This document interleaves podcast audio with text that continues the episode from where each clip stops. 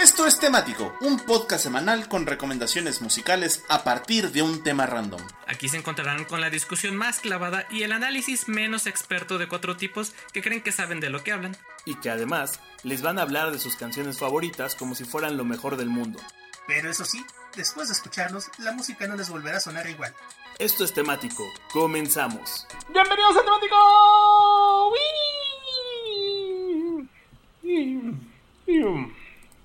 Bienvenidos a Temático, amigos, en una edición más que se está transmitiendo un miércoles por la noche a partir de las 10 de la noche en facebook.com diagonal temático MX. Ahí pueden escuchar y ver nuestras transmisiones en vivo y que seguramente escucharán en Spotify un par de días después, como cada semana.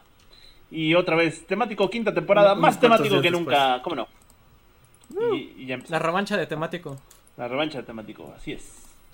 Y, y, fíjense que pues apenas es enero, pero como tenemos muchos temas bonitos para hablarles de musiquita, este bien pudo haber sido como casi llegando al 14 de febrero, pero se adelantó porque está, está bueno. Está bueno. ¿Quién quiere dar la introducción de esto? Ah, eh, pues este fue uno de los. Pues mira. Sí, sí, tú, sí, tú sigues haciendo lo estabas haciendo perfecto. Pues, este, este fue de los primeros temáticos que. Este creo que es el primero o único temático que nos han pedido los tres escuchos que tenemos. Y que no son nuestras mamás. Ah, sí. Que dicen que somos bien chéveres. Bueno, Ajá. Este, pues sí, saludos a quien haya pedido esto. ¿Quién pidió esto? ¿Alguien sabe quién pidió esto? Mariana lo pidió.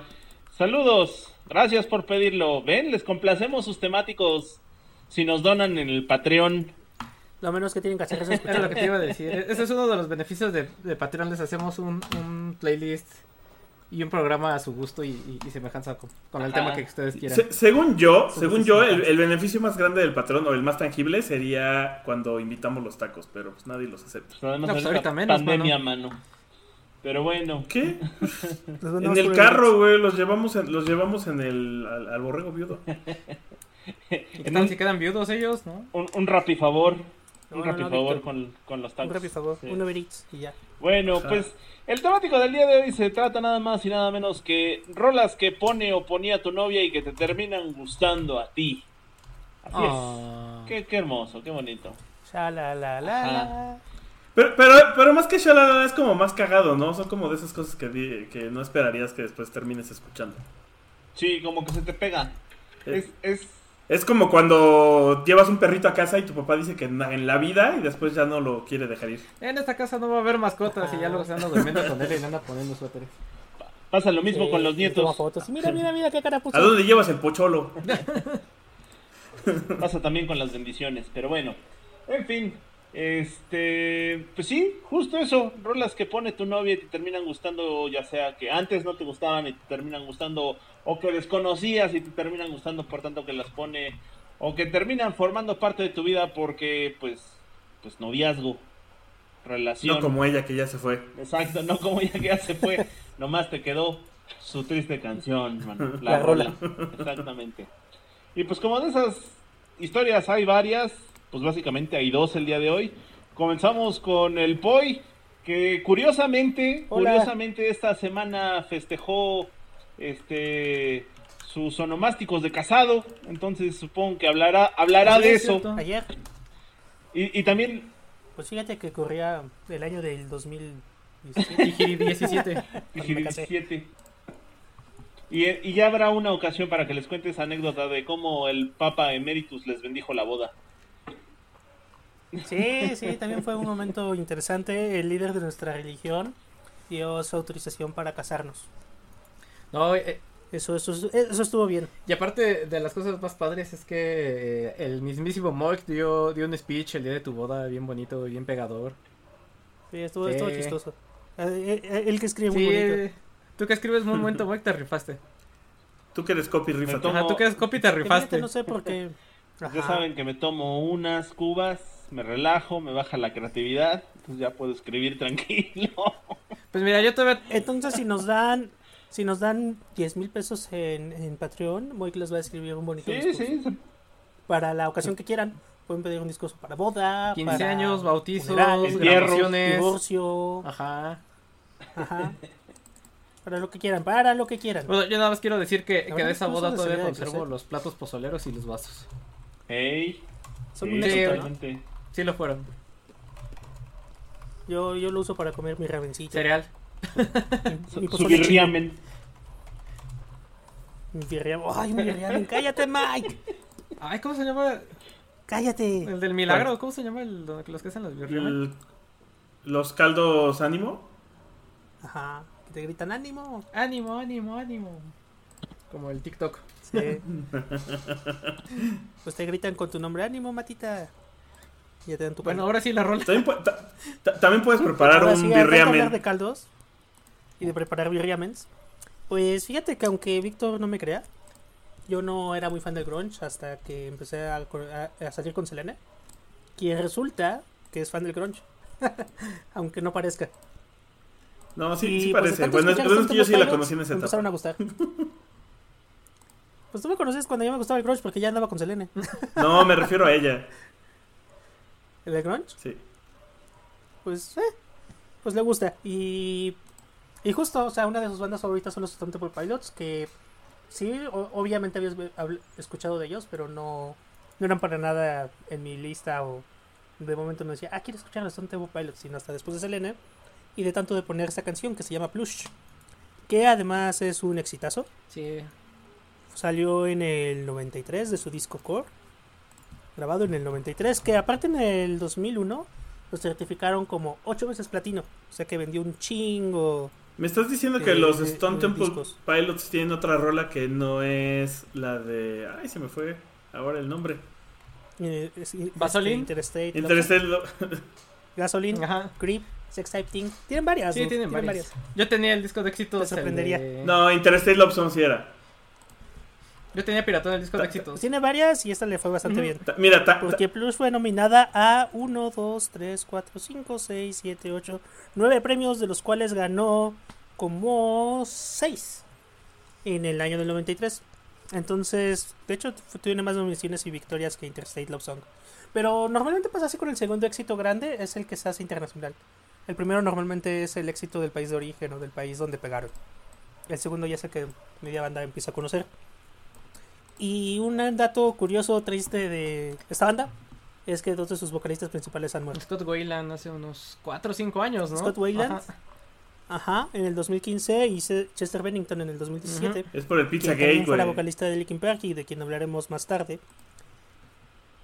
Y pues qué triste, ¿no? O sea, también qué raro, ¿no? Que dos vocalistas de la misma banda se hayan suicidado. También se suicidó Wayland, ¿no? No, Wayland fue un pasón, ¿no? Ah, sí fue un pasón. Sí, se dio un pasón. Bueno. Bueno, fue un suicidio sin querer. de un pasón. sí, sí, sí, sí, justo. Entonces, no sé, siempre se me ha hecho la curiosidad extraña, tétrica. En mi mente hay una maldición de si eres vocalista de Stone Temple Pilots como si fueras baterista de Spinal Tap. Más bien si eres como de ese género, ¿no? porque, pues, porque también Chris Cornell se mató. Es una canción bien interesante porque el ritmo justo como dice Wikipedia, la estructura es del tiempo de música de Ragtime. Está, está bailable, está cómoda, está tranquila, es una rola bonita, una rola linda, aunque habla de una relación fallida. Pero tiene los Stone Temple Pilots. Y no me acuerdo en qué, canción usan también un megáfono como, como R.E.M. Para, para cantar un coro. Son un gran show en vivo, vinieron en el Motorracer, ¿se llamaba? ¿Cómo se llamaba ese festival? ¿Motofest? Ah, creo que ¿Cuál de los dos? Acabas de decir dos festivales distintos. Ajá. Ah, era un festival de Motorola, donde estuvo también el Snails. ¿Motorrocker? Ese, gracias. Este. Pues nada, de cuando los festivales todavía no eran tan grandes como lo fueron en algún momento, quién sabe si se recuperen con esto de las pandemias, Pues quién sabe, mano. ¿Cuál es tu pronóstico, pues, Víctor? ¿Volveremos a tener festivales? Eh, mira, según, según la información que tengo, este, la, la versión más optimista es que 2023. Y por ahí había un artículo que decía que 2025. 2022 no va a pasar. O sea, la gente está siendo muy optimista para pensar que en 2022 van a regresar los conciertos como los TED, como los conocíamos. O la vida diaria, ¿no? Esto va para largo. Sí, sí, sí. Agárrense porque esto ya no es maratón, ahora es ultra maratón. Para esa época ya los conciertos van a ser en, en TikTok y en Fortnite. Pues ya son, mano. En Fortnite ya son. enviar chat. enviar chat. enviar, VR tiene muchas aplicaciones. Yo, yo le veo mucho futuro ahora con todo esto, ¿eh? Y más con lo que presentó hoy Razer. ¿La máscara? No, la silla áptica. Sí, está buena la silla, pero la máscara está. La consola que es ah, La máscara yo la quiero, La máscara con, con amplificador y RGB. Bueno, este, se, está yendo el audio, mano. Eh, se me está yendo el audio y pues eso, entonces disfruten Plus de los Thunderbolt Pilots. Y con eso nos vamos con el siguiente host de la noche. El siguiente host, el gran, el gran, gran, gran, gran Boris. Ese pinche Miguel. bueno, ya. Oye, le dices grande porque está grande. ¿Qué te pasa? Te dijo gordo, güey. Yo, que tú, yo que tú le rompí el hocico. Ajá. A ver, yo puedo hablar con él de gordito a gordito, ¿sí? Esto es... es como cuando dos personas afroamericanas usan la N-word. También los mexicanos tenemos libre pase para la N-word. Pero tienes que decir prieto. No puedes decir negro. Negro es racista. Prieto, aguanta. Yo prefiero de cariño. Color llanta, color cartón. Color llanta, ajá. Chapopote. gordito entre gorditos es de cariño. Gente color mole. Gente color mole. color mole. Gordas de morado. Ah, no. Raza de bronce. Y bueno, así es como nos desmonetizan el video cuando lo suben. Ay, bueno, recuerden que si nos van a denunciar con la CONAPRE también voten por nosotros en nuestro Patreon, voten sus billetes ahí, amigos. Recuerden que pueden ir al Patreon a, denunciarlos y si pagan, les firmamos sin cuestión la demanda. La verdad es que no deberíamos de mencionar que legalmente el responsable es J. Espinosa. No, madres, eso es muy, muy obvio. Eh, mejor José Espinosa. J. Espinosa suena a primo de Jenny Rivera, mano. Tal vez eso haga que no. Y hermano de Lupillo Rivera. El J. Espinosa. Bueno, pues para el segmento que me toca hoy va a ser un segmento de adelante para atrás. La canción ¿Eh? que. La primera canción. Sí. Explica, sí, como, como de adelante para atrás. La, de las tres canciones. ¿Has escuchado la expresión de.? Ah, caray, ahí se vició el micro bien hecho. Sí. De, este, de las tres canciones que voy a poner el día de hoy, la primera tiene que ver con, con la con el pues la chica actual con la que comparto mi vida. Y después de ahí para atrás con dos que veres de antaño. Y, y bueno pues comenzamos justo con The Irrepressibles una muy buena banda que por lo general es, es poco conocida.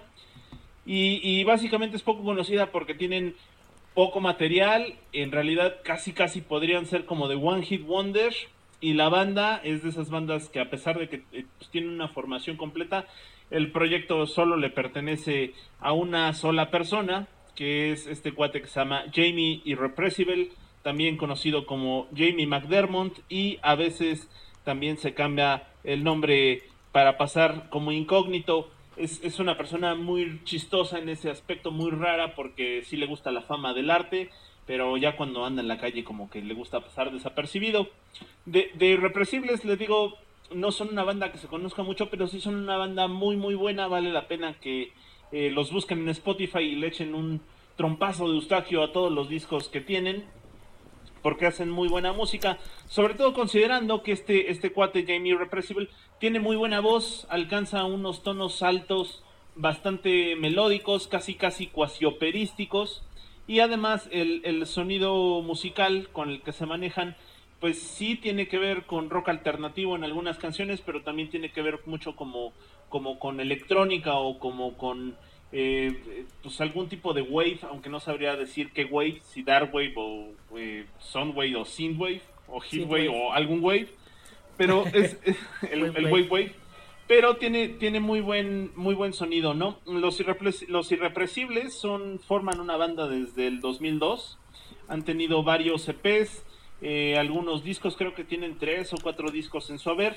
del, de, el que yo les voy a poner en la canción que toca hoy que se llama In This Shirt viene en me parece que es su segundo disco del 2009 que se llama From the Circus to the Sea. Y que curiosamente esta de In This Shirt no saldría a la fama sino hasta finales del 2010 eh, casi 2011 porque fue usada como tema de una canción en, en un corto en un corto eh, en un corto de una productora israelí que circula por ahí por internet. Y de esa manera es como se da a conocer esta canción de Indie Shirt, que después, en el 2012, casi 2013, fue eh, vuelta a ser remixeada por otras bandas de electrónica como lo son Roixop y eh, Zero Seven y Hércules and Love Affair. Entonces van a poder encontrar tanto la original como los tres remixes si ustedes buscan The Irrepressibles y está Indie Shirt con la versión original y las tres versiones remixes. Eh, Todas valen muchísimo la pena. A mí me gusta mucho la original, pero la de Roixop no tiene desperdicio alguno. Es bastante atmosférica y además prolongan esta canción como por ocho minutos y es un viajezote, ¿no?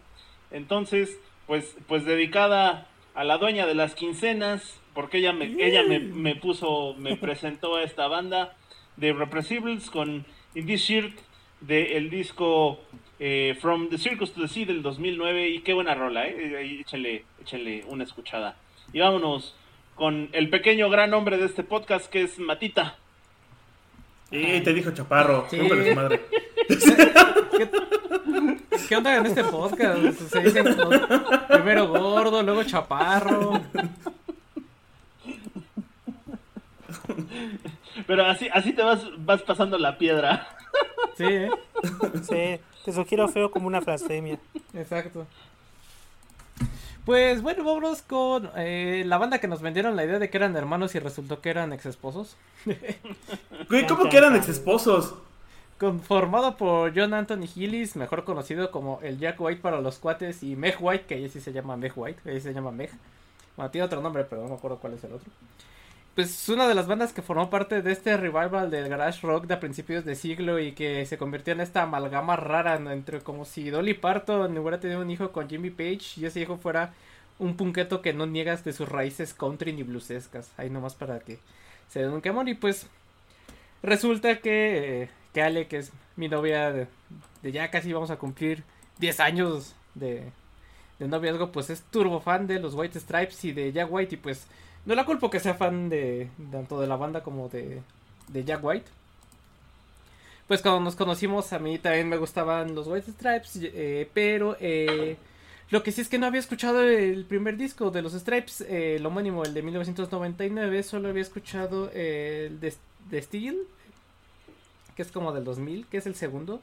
En adelante, de ahí para el hasta el... Ay, no me acuerdo cuál fue el último de los White Stripes, pero ese.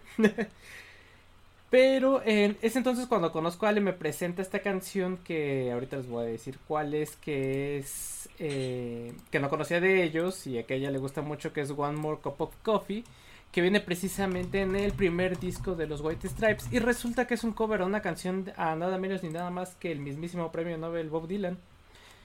Y pues me gustó mucho este cover porque creo que en él encierra muy bien lo que son es la carrera de los White Stripes o lo que fue en su inicio, que es esta influencia del blues y del folk rock, pero hecho con un estilo bastante minimalista, ¿no? Este estilo crudo en el que se conjunta por un lado el estilo primitivo pero certero y, y, y, así bien eh, crudote de Meg White en la batería y el virtuosismo de Jack White en la guitarra.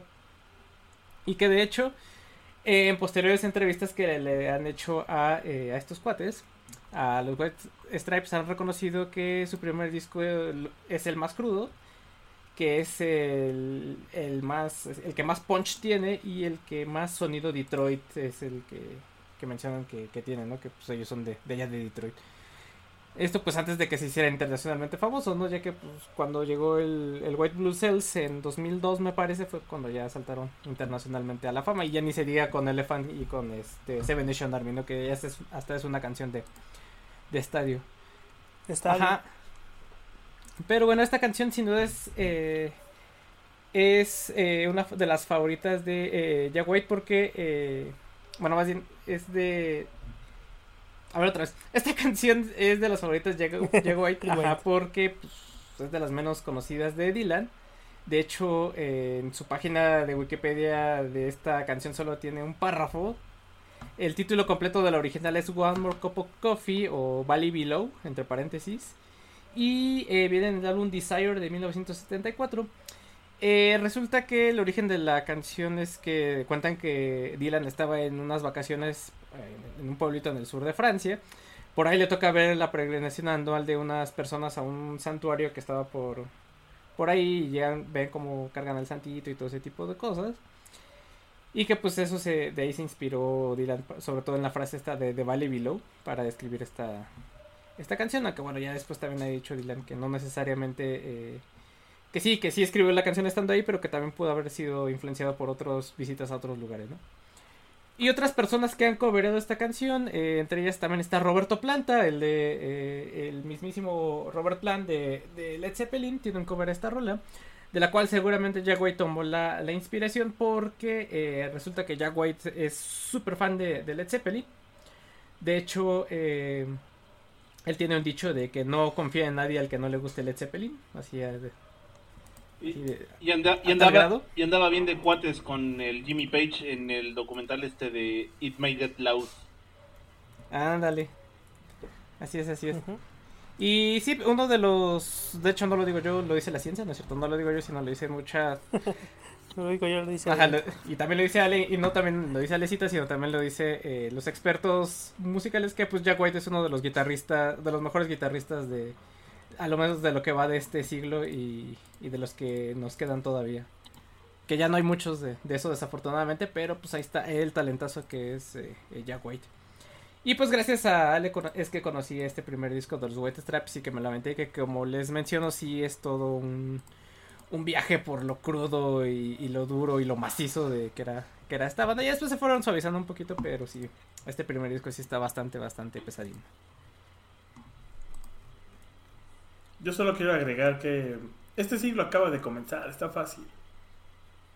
Pues sí, pero tampoco ya... ¿Con eso de que el rock está muerto? Ah, bueno, el rock está muerto. Eso, lo hace más fácil. De hecho. Pues mira, rífate, vas, tú vas a ser el próximo virtuoso de la lira. No, yo ya estoy viejo. yo estoy muerto, no lloren por mí. sí, a mí no me metan en sus broncas. Pues vas, bueno. Gracias, Matita. Gracias por ser una persona respetuosa. Este. Eh, pues yo voy a poner como primer rola. Justo también una que la neta no conocía. Eh, y al final justo pasó eso que me terminó gustando. Eh, voy a hablarles de Caroline Emeralda Vanderloo. Eh. güey. Ajá. Mejor conocida como Caro Emerald. es una mujer nacida en, en los Países Bajos es una cantante de jazz holandesa, que básicamente fue como un debut y despedida, porque aunque sigue vigente, pues realmente solo tuvo como un gran éxito que fue su primer disco, eh, pegó bien con una canción que se llama Bakira. Y la canción que vamos a poner es de, de, ese primer disco de lanzamiento, pero se llama A Night Like This. Y la neta es que está sabrosona porque tiene como, es jazz, pero tiene como este ritmo antiguo, o sea, como que lo verías fácilmente en una caricatura de Lulu. o en una escena de, una, de, un, de, un, de un barcillo así europeo. Entonces, eh, pues está chido, está muy en un estilo que la verdad es que tampoco acostumbro tanto. Eh, se mueven mucho entre el jazz, el tango y el pop. Entonces, pues eso justo me pasó, me pasaron así como esa canción de, ay, estoy traumada con esta rola y de repente la empecé a escuchar y fue como de, oh, maldita sea. Ahora yo también. Y... O no, no de nuevo. O no de nuevo. Espero que eso no destape algo en mí. Sí, era, era como en este. Como en Inside Out, esa escena de. Ah, no recuerda cuál es la, e, el trinomio cuadrado perfecto, pero vamos a ponerle esta canción. Así, igualito. Borra la tabla del 1 y ponle esta canción. Exacto. Bueno, nada se pierde. Y pues eso, por eso eh, decidí poner esa canción, Caro Emerald, A Night Like This. Eh, la vamos a poner en los playlists. Y pues con eso, va de nuevo. Bye. Voy de nuevo, voy de nuevo, amigo Víctor, con una banda que realmente no me gusta, aunque estuvieron en una BlizzCon. Y no es una mala banda, solo no, no, no es mi tipo de música, por más que lo he intentado. Graban muy bien, la verdad, ya en retrospectiva sus discos son unos discazos, pero no, no es mi onda. Y estamos hablando de Linkin Park. Donde justo estaba Chester Bennington, que también fue vocalista de la banda que hablamos previamente. También participó en el soundtrack de La Reina de los Condenados. Y hace poco Mike Shinoda sacó un remix para una canción de los Deftones. Y pues nada, ellos comenzaron en el año del 96 con su primer disco, que fue un hitazo, ¿no? Eso es de las... Llegaron en el momento adecuado porque tenían como una propuesta musical que estaba muy con lo que estaba de moda en ese tiempo. justo con el... El Hybrid, el New Metal el y demás. hybrid Theory, ¿no? Entonces ellos comenzaron con el Hybrid Ajá. Theory, ajá, que es una portada como de un soldado con alas de, De libélula. de libélula, que pues le fue bastante bien y desprendió sencillos como One Step Closer, In the End, Crawling Crawling in Skin, ajá. Hasta yo lo tenía, fíjate. Está interesante. Hasta Matita lo tenía. Sí. Y yo la verdad es que intenté varias veces entrar a Linkin Park y nomás no. No, no, no. Pero lo que sí es que Selene también es super fan, Selene mi esposa. Y de tanto estar escuchando Numb porque la pone en, en el rock band, pues ya se me pegó y sí me empezó a gozar un poquito. es, y Numb- Numb viene en el segundo El disco que se llama Meteora, ajá. Que, ta- que salió en el año que del también 2003. está chido ese disco. Ujú, adelante. Sí, está chido. Sí. Sí, aparte también tiene varios sencillos, ¿no? Somewhere I Belong, Faint, Numb, From the Inside y Breaking the Habit. Breaking the Habit me acuerdo que tenías alta, alta rotación en MTV. Super alta, creo que más que las anteriores. Supongo que porque era ya el último sencillo del disco. Y pues nada, ¿no? Es una canción de depresión adolescente. que llegó a estar eh, bastante alto en las listas de popularidad por ahí del año del 2003 también. Viene en el Rock Band, justo como les decía. Y como entre Selena y muchos otros amigos que también son muy fans siempre la ponían, pues un- uno le empieza a agarrar cariño a, a las canciones y empieza a decir, bueno, está buena. Luego ya sí me dan ganas de escucharla. Y pues nada, música de los 2000 es de, de una época distinta. de una época más tranquila y más simple. Aparte del 2003, tú, Matita, ¿dónde estabas? En la, ya estabas en la Estaba entrando a la prepa, sí, de hecho. Yo ya me tocó en la prepa Linkin Park. Y pues nada, con eso nos vamos con el buen Matita. No, sigue muy. Matita. Sí, buen Moik, Que va a mover las caderas la bien sabroso. Y vamos a sacudir lo que tiene arena. Eh, pues sí, vámonos con la que ahora es la tía Chucky. Pero que en ese entonces pues era Shakira, ¿no? Y, Cuando y todavía era güera. este, Ah, cuando todavía era morena, ¿no? este, este es de sus discos de transición. No, ahí ya era güera, Ahí era güera. Era su segundo disco de güera. Este. Cine, sí, todavía era su segundo disco de güera.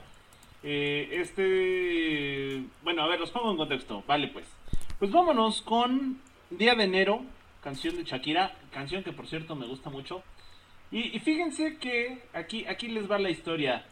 Doña Shakira, por allá del 2005, entre el 2005 y el 2007 a más tardar, estaba en su transición de ser, eh, ve- venía de ser esta morocha inconforme, luego se volvió pelirroja, este, gitana encantadora de serpientes, y, luego en su transición pasa a ser esta güera para entrar al mercado gringo. Y este ya es como su, su segundo disco como güera, que es el, el Fijación Oral, el cual por cierto, desde una perspectiva muy personal, creo que es un discazo, disco que es doble, porque es el, el Fijación Oral volumen 1 y el Oral Fixation volumen 2, que básicamente es un disco doble, pero repartido en dos, como el Timiriche 8 y 9, y así. Y que es un muy buen disco de pe a pa en cuanto a música, en cuanto a letras, en cuanto a temas, en cuanto a evolución musical de la misma Shakira e incluso producción. Nada más, nada más y nada menos en este tema en la producción eh, firman gente como Rick Robin, como Gustavo Cerati, entre otros tantos más, ¿no? Y este yo creo que es el disco que conecta justo el mercado latino con el mercado anglosajón, dado que el volumen 1 tenía canciones en español y el volumen 2 tenía canciones en inglés, y en ambos casos empiezan a surgir exitazos que pegan con tubo. También es el primer disco, fíjense que de todas las, las tías latinas o no, que hoy en día ya cantan reggaetón, pues Shakira fue la primera porque en este viene la canción esta de donde canta con al Alejandro Sanz, ¿no? Que es uno de los primeros reggaetones en, en general del mainstream, ¿no? Y, que creo que se llama La Traición o no me acuerdo cómo se llama, pero, pero es esta canción con, con Alejandro Sanz.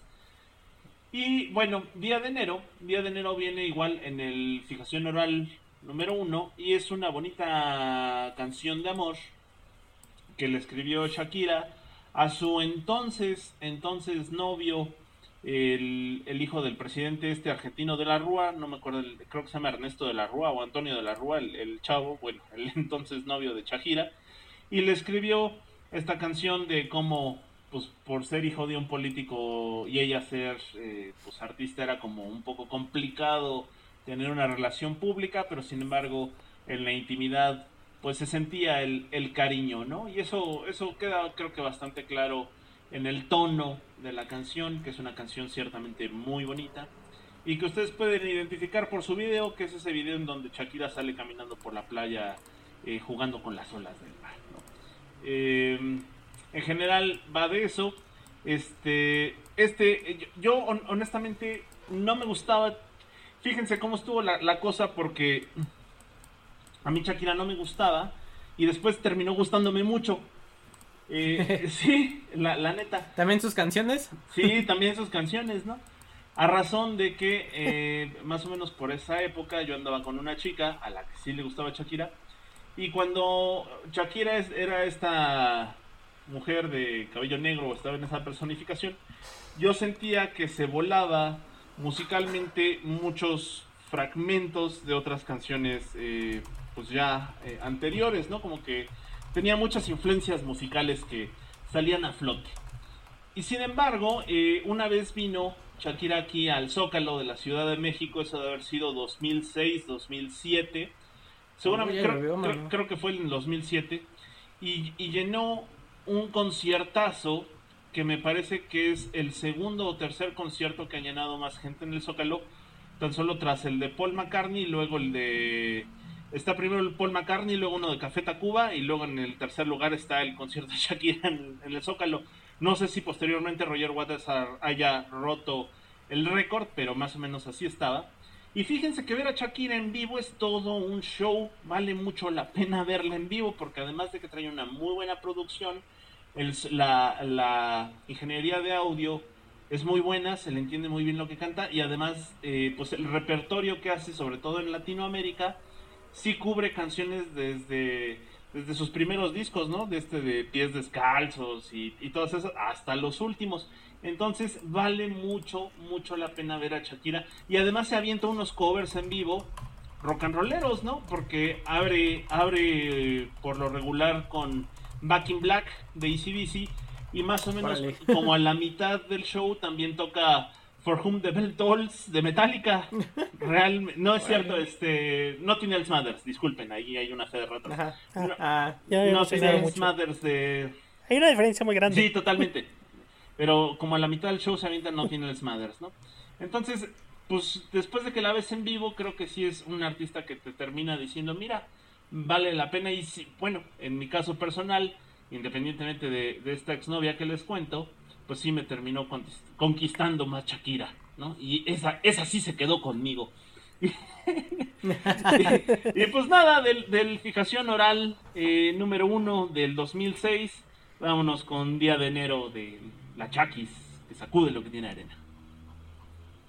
Y te vas a querer, te vas a, ¿cómo dicen? ¿Te vas a seguir querer quedando chiquita, ¿you? ¿Cómo va? Se me olvidó. Olvídalo, déjalo así. Sí. ya entendimos. Ya, ya, entendieron el concepto. ¿Cómo dice? Ay, bueno, no importa. le voy a traer atravesado hasta que se me ocurra, hasta que me acuerde bien cómo era. ¿Cuál? ¿La de día de enero? No, los del recodo, ¿cómo dicen? Y te vas a quedar queriendo chiquita. Eso. Gracias. Chale, no puedo. Ok. Ok, dale. No tenía idea. No me salió.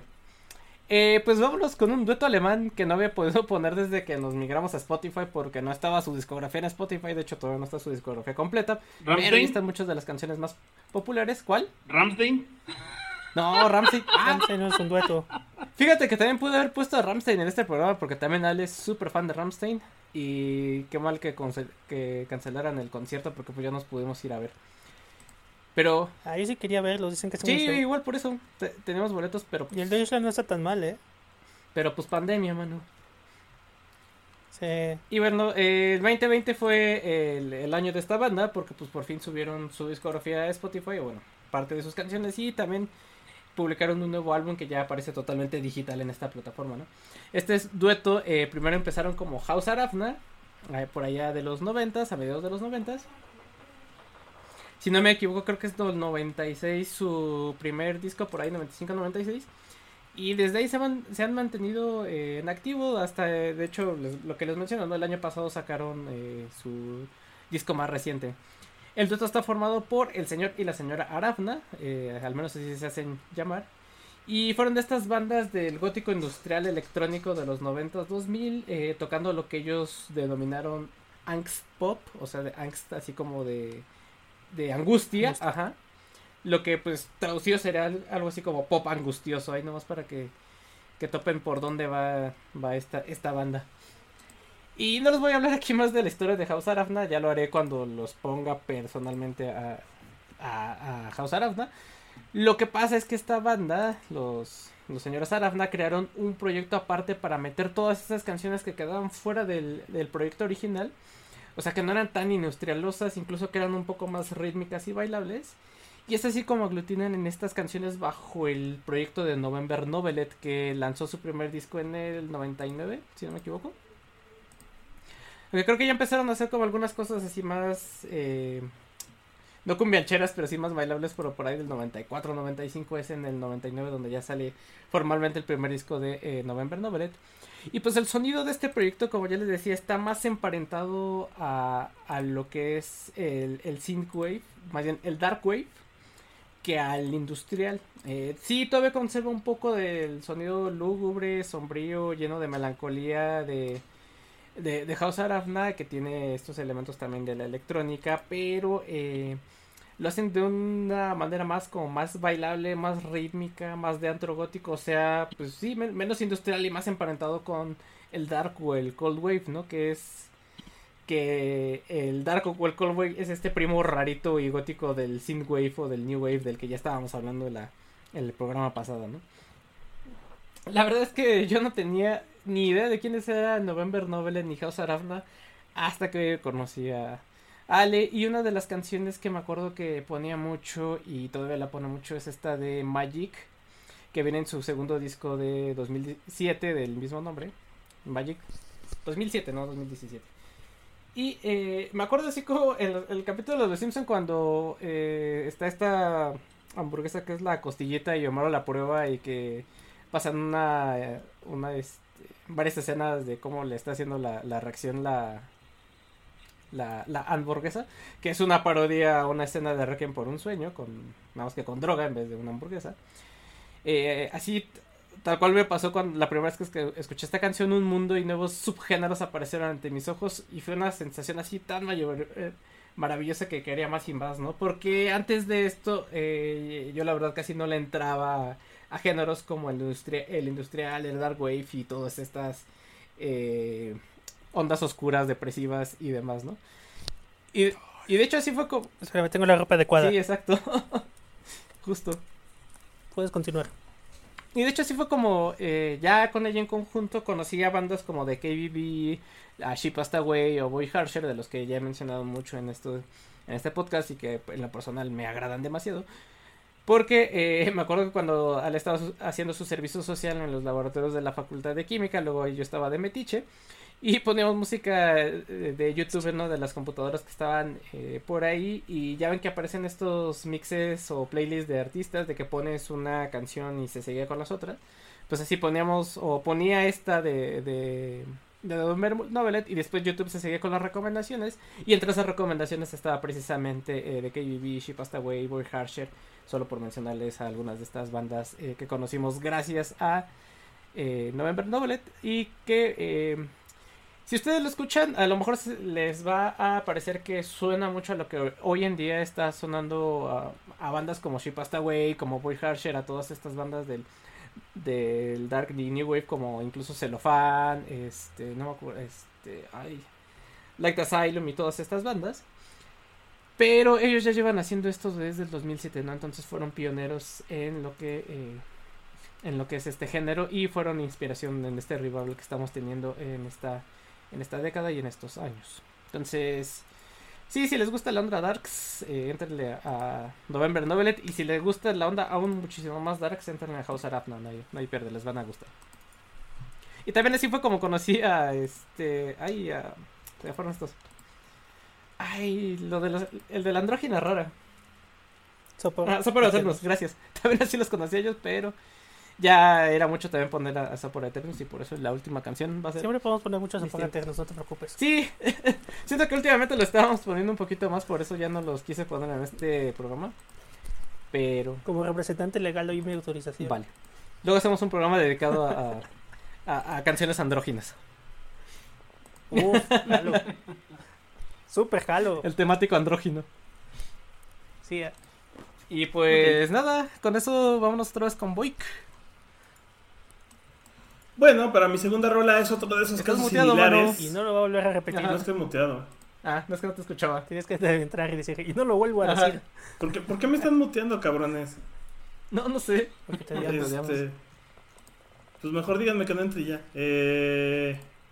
Bueno, para esta segunda rola voy a poner a Francisca Valenzuela, que también justo la conocí porque una chica con la que salí fue la que me dijo, oye, ¿viste ese sencillo? Y casualmente poco después creo que regalaron una canción de este disco en una de esas tarjetitas cuando Starbucks regalaba canciones de Apple. Mm, pasó como tres veces, Antes de que iTunes lo echara a perder metiéndonos a fuerzas el disco de YouTube. Ay, ¿se acuerdan? Que, fue, que fue por ah, esas mismas épocas.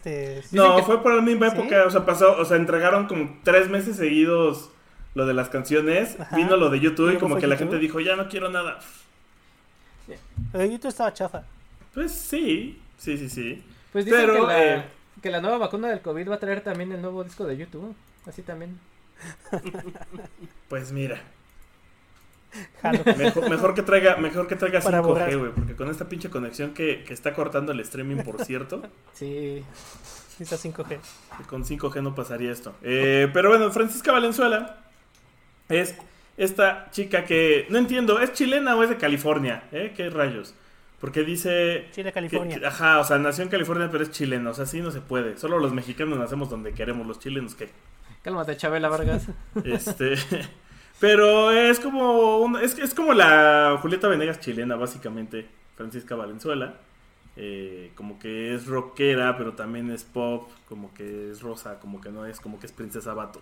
Eh, y pues tiene esta rola que se llama Quiero verte más, del disco Buen Soldado, del 2011. Y que justo, pues también eh, está, está, está coquetón, está chido. Por ahí tiene una muy buena que es como para empoderamiento femenino, que está chida. Y pues eso, eh, escúchenla, eh, está padre. Y llegué a ella justo porque alguien más me la presentó. Y está como de nuestro vuelo además. ¿De nuestro vuelo a qué te refieres? De nuestra edad. Ah. Ah, ok. Sí. Porque nuestros vuelos son muy distintos. Sí, hay que me más a la edad. Pues, de la misma pues, rodada. Mira, de hecho estoy, estoy, leyendo que sí está, o sea, ya habla, en ese sentido sí está como de mi vuelo, medimos casi lo mismo. Mm.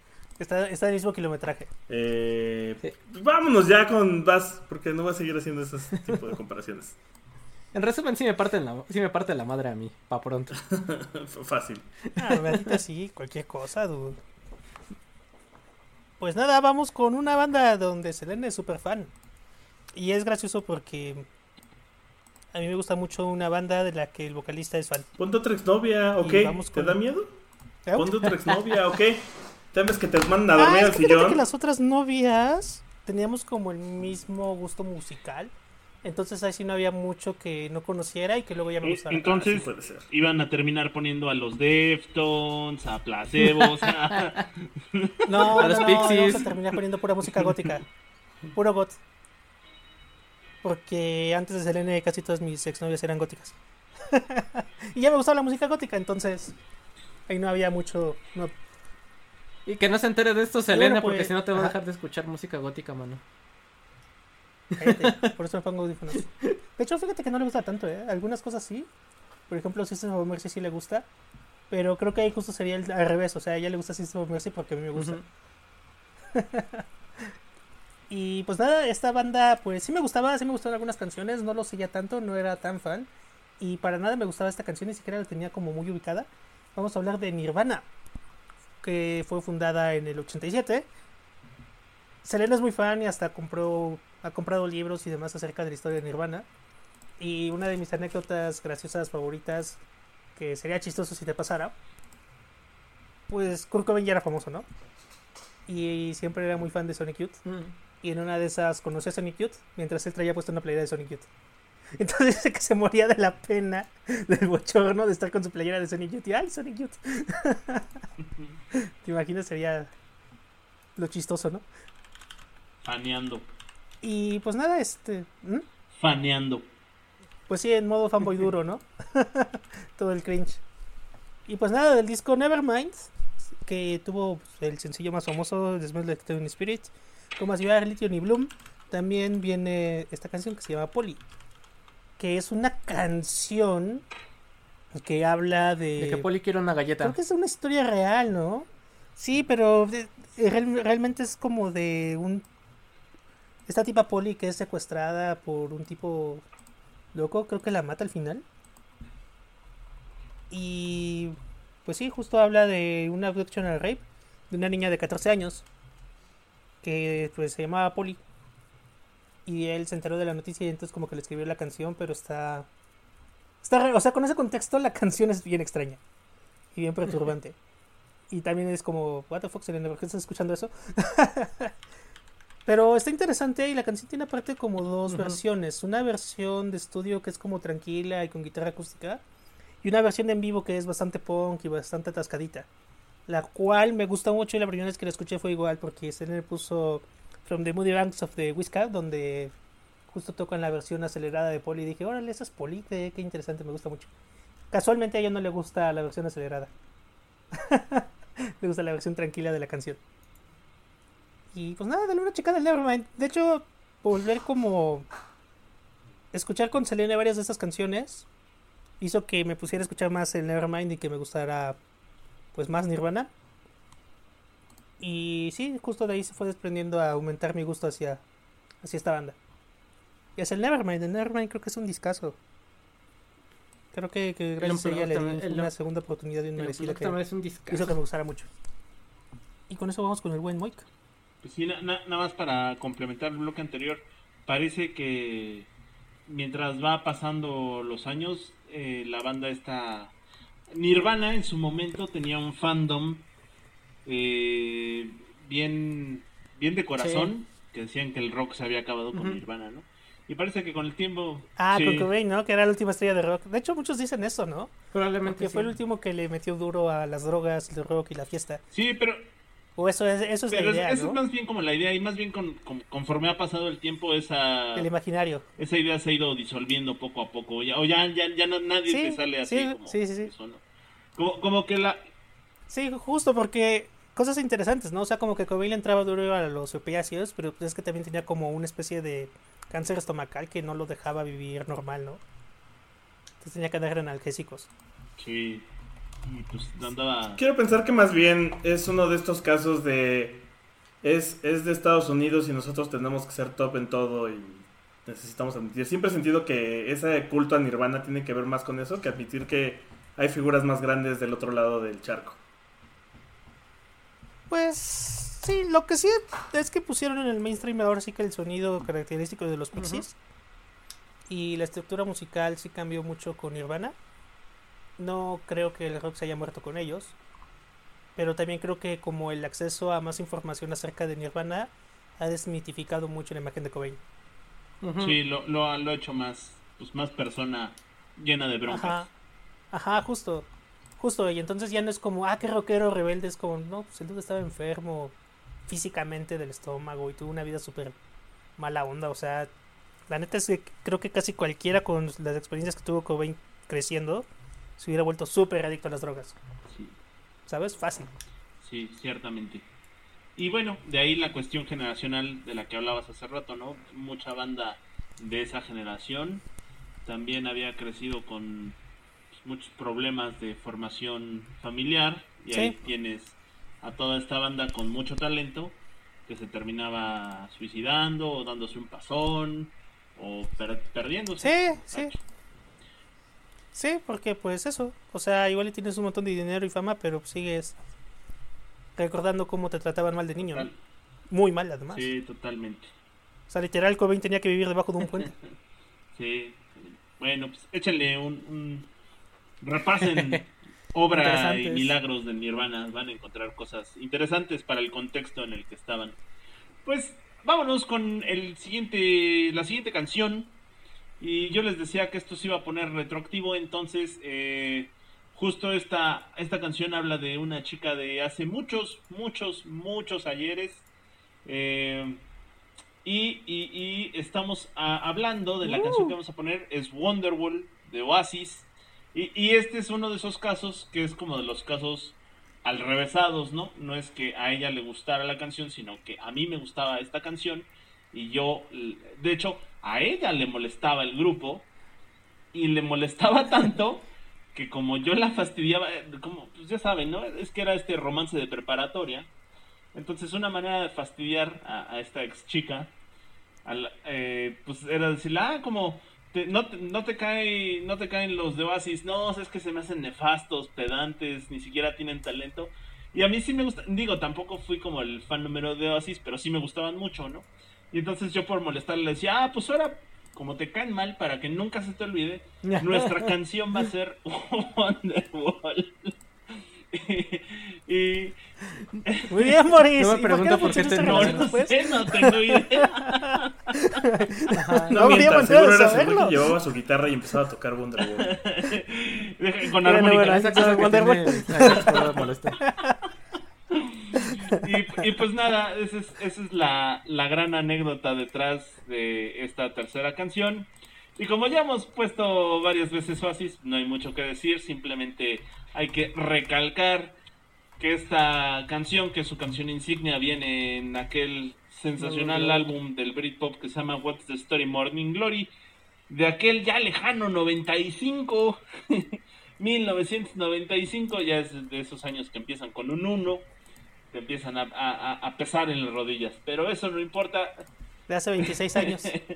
Eso no importa, sigue siendo un gran disco insignia del Britpop y evidentemente Wonderwall pues es una de las canciones más representativas de Oasis y de todo el Britpop en general, también del rock británico y del rock en general, ¿no? En uno de sus muchos matices. Y pues nada, es una canción que no, Creo que, es no a todo el mundo le gusta y que además ha sido súper choteada, pero que en su defensa tiene dos muy buenos covers, que es el de los, de los, ¿cómo se llama este cuadro? El Mike Pops, este, eh, se me fue ahorita el nombre del, del cover, el de Mike Flowers Pops, que es una canción como Lounge, y una versión que en lo particular me gusta mucho, que es de Ryan Adams, no Brian Adams, sino Ryan Adams. Güey, está ¿por qué, a medio mundo le gusta la versión de Ryan Adams? me caga, es, o sea, me gusta mucho, es me caga la versión de Ryan Adams, es tan lenta y tan de hueva. pues tiene, tiene algo. Eh, Quiero agregar que es una canción que aunque no te guste, te sabes la letra. Sí, sí, sí, sí, totalmente. Y pues nada, eso, Wonderwall del eh, What Story, Morning Glory. Todos himnos de los 90 y del Britpop. Oasis. Y pues ya. Sale, bye. Estamos con. Chido. Chido. ¿Qué? ¿Ya nos cortaron? Ah, no, espera, todavía no. No sé. ¿Por qué Mata no se escucha? A ver, espérenme. Es que está hablando bajito. no, está como muteado. O sea, no está, no está muteado, pero está como muteado, no sé qué hizo. No te escuchamos, Tu micrófono está cerrado. Sí, mira. Matita, tienes que abrir la boca para abrir y ya, se fue. Ya lo corrieron, mano. Ya ven por andarle diciendo enano y esas cosas. Se pasan de lanza, la neta. Ay, dije enano. Te dije Se les dice personas de tamaño corto. Como si yo fuera mucho más alto que él. Sí, no, no, sé qué le pasó a mi Discord, como que se le fue la onda. Ya, ya, ya. La grabación sí sigue grabando. Este, pues entonces estaba hablando solo yo. Me dejaron hablando solo, básicamente. No, de nuevo, volvió a suceder. Sí, estabas hablando solo, básicamente. Ajá. Pues bueno, les decía que eh, siempre va a haber una rola pop que tu novia pone y que te termina gustando. No, ese, eso no hay pierde, ¿no? Y si ya les puse una de Angst Pop o de Pop Angustia, como los denominan estos muchachos de, de House Arafna, ahora vámonos al otro lado del mundo y vamos a poner algo de K-Pop. No sé si ya hemos puesto K-pop en este programa, pero bueno, vamos a resaltar el K-pop y del chido.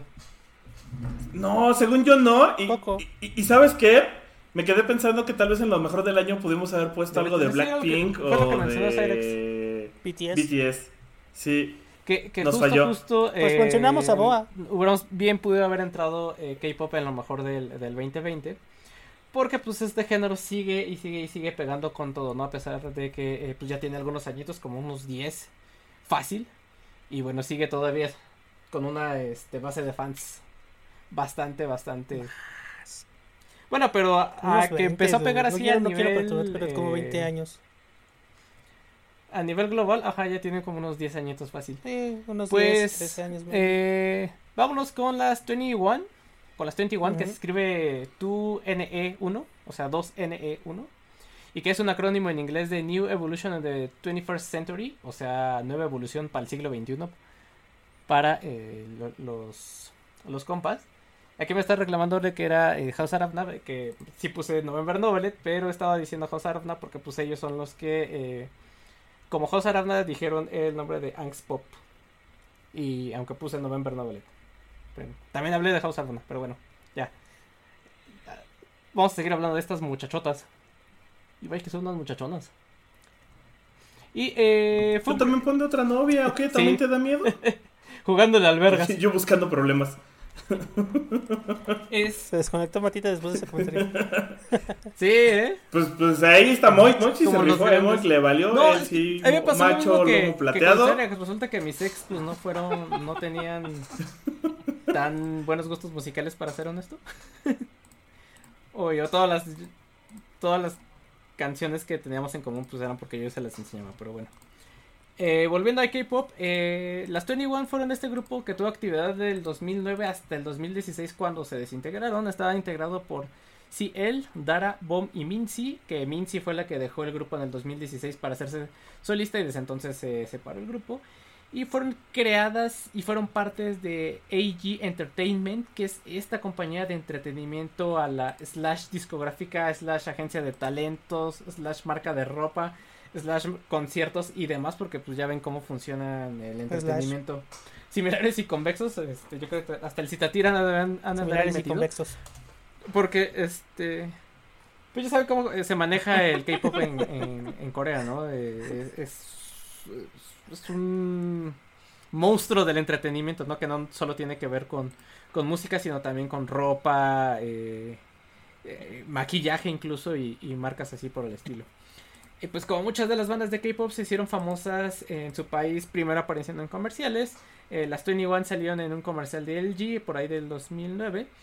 Y eh, tuvieron un total de tres álbumes de estudio con tres EPs y eh, creo que tres o cuatro también álbumes en directo. la mayoría de ellos en Japón. En Japón pegaron mucho. Y su canción más popular es esta que vamos a poner, que es I Am The Best, que se lanzó como sencillo en junio del, del 2011 hace ya casi 10 años, y que posteriormente sería incluida en el disco Collection del 2012. La canción eh, se convirtió en un himno de empoderamiento por la letra y por el ritmo acá aprendido que combina elementos del house y del hip hop. A esta canción de hecho se le considera una de las canciones más icónicas del género, del K-Pop y más influyentes. Y lo que mencionábamos, ¿no? Que fue una contribuyente a eh, esta difusión que tu, o esta llamada ola coreana que que hubo en todo el mundo y que abarcó desde estas muchachas y que pasó hasta incluso hasta llegar a Sai y ahorita con con eh, eh, los muchachitos estos de BTS, ¿no? Eh, en Corea la canción encabezó la lista digital de Gaon, que es como el, me imagino que es como el Billboard de allá, no investigué bien, pero me imagino que es como la lista de popularidad de allá. Y eh, vendió ni nada menos de. Ah, no mames, el de Gaon. De unidades digitales en agosto de 2012, lo cual lo convirtió en los sencillos más vendidos de grupos femeninos más. de grupos femeninos en Corea. Y eh, también, si pueden ver el video, está rarísimo, como era de, esperarse. Eh, al principio salen con, cargando un con cinturón de la WWE. Después hay una parte donde salen las morras como todas punquetas y unas trae, una de ellas trae una playera de los Misfits. y también trae acá peinados de Goku, bien, bien, bien raros. Y pues de este lado del charco la canción ganó una eh, ganó atención en Estados Unidos después de que apareció en un comercial de Microsoft en el 2014 y también ha aparecido en un episodio de South Park y en videojuegos de baile como Dance Central 3 y incluso hasta en Just Dance 2020. La edición más reciente de... Más bien la aparición más reciente de, este, de esta canción. Sí, y la verdad es que está una, una canción muy, muy, prendida que sí pone a, a, mover el, el, bote. Es como la, la Shakira electrónica coreana, hagan de cuenta. Y pues bueno, esta canción le gusta tanto a Ale que la pone, la pone y pues fue así como me, me la supe y y me la aprendí y me terminó gustando porque sí está bastante buena. Y pues una vez dicho lo cual, damos la vuelta y sigue eh, Víctor, pero ya para cerrar el programa. Si nos hace favor. El señor producto. Este, no había visto que esté esa rola en el en el Just Dance, la voy a buscar. Sí, voy a fijarme. Eh, bueno, pues nada, para cerrar, me pidieron cambiarla de último minuto, entonces eh, está más que ah. ser una rola que. O, sea, que, a mí me presentaran. Ah, está en el reel? Pensé, pensé que iban a ah, hacer esos cambios de últimos minutos. Sí, sí, sí. Esa fue la que cambié. Entonces, sí. Así sí. No, la cambié antes de que empezáramos a grabar mucho antes. Este, pues esta es como la típica que les pasa más a, más personas y más a, a vatos. Este. No a mí, porque es claro y se ha dicho muchas veces que a mí me encanta Velanova, entonces vamos a poner Rosa Pastel, que es la, típica que muchas morras escuchan y de repente el vato es como de, ay, no mames, y luego ahí lo ves cantando ya pedo a las 3 de la mañana con sus cuates. Bien prendido. Eh, y no sé por qué estabas tan emocionado. ¿Por qué Oye, pues que me la sabes, ¿o qué? ya, ya te enteraste de las cámaras que pusimos en tu casa, maldita sea. ¿O no? Escondimos una cámara en tu bar. Era, para vigilar cuando te, cuando te quedas pedo en las, de las banquetas, mano. Este... Te da toques. Pero pues ya, hemos hablado de Velanova, de este, este, este es parte de su segundo disco que justo se puede definir muy bien con esa canción, es Rosa Pastel. Es un, es un disco mucho más pasteloso, no sé cómo definirlo. Es pop, es más rosa y es más pastel, es, es, es, pop al límite del pop. Eh, que, se ha visto en, la escena nacional. Porque empezaron con un disco bastante indie, con una propuesta muy experimental, el cóctel, y luego las, lanzaron este que, según yo, es el de fantasía pop. Eh, pero no estoy tan seguro. Ah, sí, es el, sí, según yo sí es el de fantasía pop. Sí. Ah, no es cierto, Rosa Pastel. Pensé que iban cerrado ese antro. no, ese es otro. Eh, no es cierto, Fantasía Pop es su tercer álbum. Este es el de Dulce Beat. En Dulce Beat, que después le hicieron algunos arreglos con algunos DJs locales. En este viene justo Rosa Pastel, viene la de Niño, Por Ti, Miedo y todas estas que ya empezaban a, notar hacia dónde se iba a mover eh, esta, la movida de estos vatos. Y pues eso, eh, la neta es que sí es de esas rolas que uno, que muchos dicen, ay no mames, y luego terminan ya escuchándola todo el tiempo. Y con eso, eh, pues cerramos programa, anuncios, despedidas.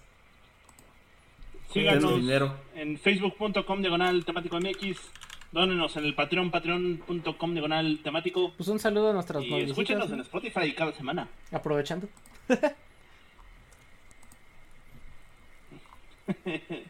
a la esposita. Nos, vemos, al rato acabando pon, el Pon canciones de otras, güey, que ya te dio miedo y por eso quieres quedar bien. ¿Eh? Otra vez estás como muteado. ¿De quién hablas? A, Mata, estaba hablando Mata, pero no Le dio miedo. Le dio miedo. Un saludo, creo que está escuchando. Hola. Cuídense. Bueno. Bye. Pues bye. No. Bye amigos. Gracias por estar en temático. Nos vemos. Bye. Esto es una producción de La Hora Bizarra.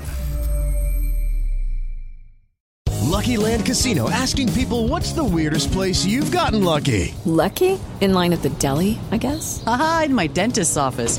More than once, actually. Do I have to say? Yes, you do. In the car before my kids' PTA meeting. Really? Yes. Excuse me, what's the weirdest place you've gotten lucky? I never win and tell. Well, there you have it. You can get lucky anywhere playing at LuckyLandSlots.com. Play for free right now. Are you feeling lucky? No purchase necessary. Void where prohibited by law. 18 plus. Terms and conditions apply. See website for details.